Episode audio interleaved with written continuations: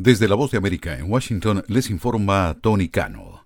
El presidente Joe Biden nunca estuvo involucrado en los negocios de otros miembros de su familia, testificó su hermano James Biden este miércoles mientras comparecía para una entrevista privada voluntaria en el Capitolio como parte de la investigación de juicio político que los republicanos llevan a cabo en la Cámara de Representantes. He tenido una carrera de 50 años en varios proyectos comerciales. Joe Biden nunca ha tenido ninguna participación ni ningún interés financiero, directo o indirecto, en esas actividades, declaró James Biden ante los legisladores, según un documento obtenido por The Associated Press, ninguna.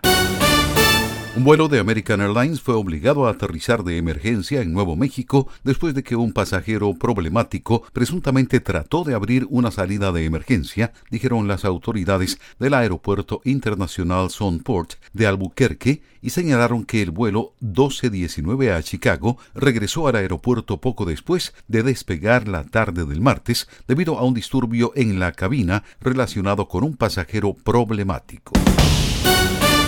Un módulo lunar privado entró en órbita baja alrededor de la Luna este miércoles en la víspera de intentar una hazaña aún mayor, descender sobre la superficie gris y polvorienta. Un alunizaje suave significaría el retorno de Estados Unidos a la Luna por primera vez desde que los astronautas de la NASA pusieron fin al programa Apolo en 1972. De tener éxito sería el primer artefacto privado en descender sobre el satélite.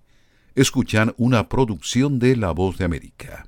El expresidente hondureño Juan Orlando Hernández fue descrito por un fiscal este miércoles ante el Tribunal Federal que lo juzga por tráfico de drogas como un político corrupto que permitió que los mayores narcotraficantes del país financiaran su ascenso al poder. En cambio, su abogado defensor lo presentó como un mandatario heroico que combatió el narcotráfico junto con las autoridades estadounidenses. El juicio a Hernández comenzó dos años después de su arresto y extradición a Estados Unidos para responder a acusaciones de tráfico de drogas y armas. Después de un espacio de reconfiguración personal y tras la pandemia, Prince Royce está de vuelta con su álbum Llamada Perdida, en el que a través de 23 canciones quiso mostrar todas las formas de la bachata. Yo soy fanático de los discos, de poderle demostrar diferentes colores y sabores a mis fans, dijo Royce en una entrevista reciente por videollamada desde Nueva York. Desde La Voz de América en Washington les informó Tony Cano.